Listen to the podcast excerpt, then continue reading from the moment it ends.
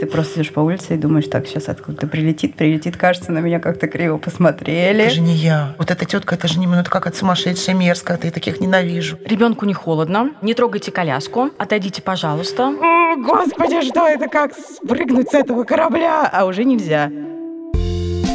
Привет, с вами новый подкаст «Медузы. Ты же мать» и мы беседуем о материнстве. Меня зовут Настя Красильникова, мне 33 года. Я блогер и журналистка. У меня есть сын Федор, и ему 2 года и 8 месяцев. Меня зовут Саша Довлатова, мне 44 года, я тут самая старая. Преподаю журналистику в РГГУ. У меня трое детей. Миша, Маша и Костя. Им 18, 13 и 5 лет, и я, честно говоря, ненавижу все, что связано с детьми и с материнством. Меня зовут Настя Хартулари, мне 35 лет.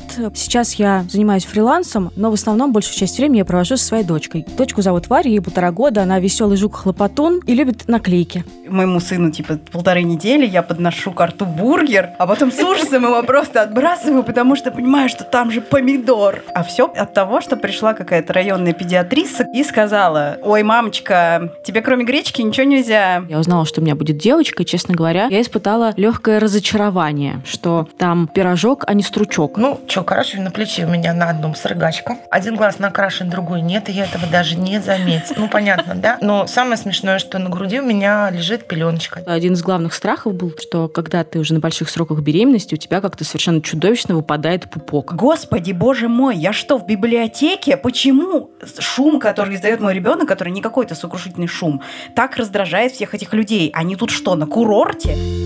Мать обвинить, загнать в тревогу может каждый, а поддержать готовы мы. Маш, мне предложили вести подкаст про детей. Как бы три матери будут разговаривать друг с другом о детях. Ты не против? Ну, если ты повысишь мне карманные расходы, то я не против.